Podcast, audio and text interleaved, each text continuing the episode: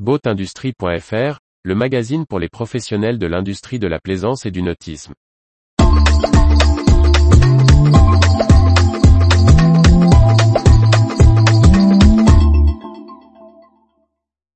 Déconstruction, Sclavo investit pour plus de bateaux et de réemploi.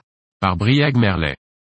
Agréé par l'APER depuis deux ans pour la filière de déconstruction des bateaux de plaisance, Sclavo Environnement dresse un premier bilan et explique ses investissements pour mieux traiter et valoriser les bateaux hors d'usage et leur accastillage. Déjà actif pour la plaisance avant la mise en place de la filière à responsabilité élargie du producteur, Sclavo Environnement est agréé par l'Association pour la plaisance éco-responsable ou APER depuis deux ans. La société est active sur la zone varoise et des Alpes-Maritimes. Jimmy Humphreys, responsable de la communication de l'entreprise, détaille le bilan de cette première période. On a déconstruit environ 300 bateaux sur la période. Il s'agit principalement d'unités de moins de 8 mètres. Pour répondre, on a monté une équipe commerciale dédiée.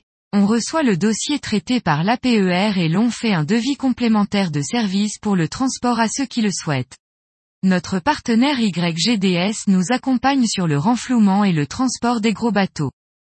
Bien que le coût des matières brutes évolue, les impacts sur les entreprises de valorisation des déchets sont faibles, car l'impact se fait sentir tant à l'achat qu'à la vente. Le bilan reste équilibré. Anticipant un développement du nombre de bateaux à traiter, Sclavo Environnement a investi dans un nouvel équipement dédié, à proximité de ses installations de Fréjus. Livré au printemps 2022, il devrait être pleinement opérationnel en fin d'année 2022. Jimmy Humphreys rappelle le processus, le temps de déconstruction est de 1 à 2 heures maximum.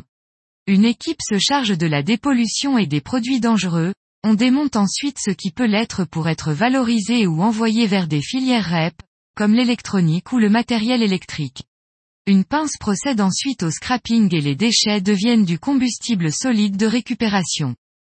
Dans une logique environnementale et à terme économique, Sclavo a fait le choix d'insister sur le démontage matériel, plutôt que de se contenter de revendre au prix de la matière.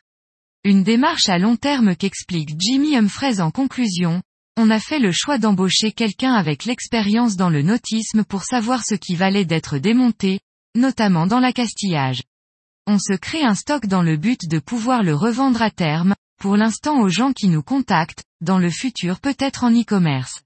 On a aussi un partenariat avec des artistes pour du réemploi, par exemple de parbattage transformé en luminaire. Retrouvez toute l'actualité pour les professionnels de l'industrie de la plaisance sur le site boatindustrie.fr et n'oubliez pas de laisser 5 étoiles sur votre plateforme de podcast.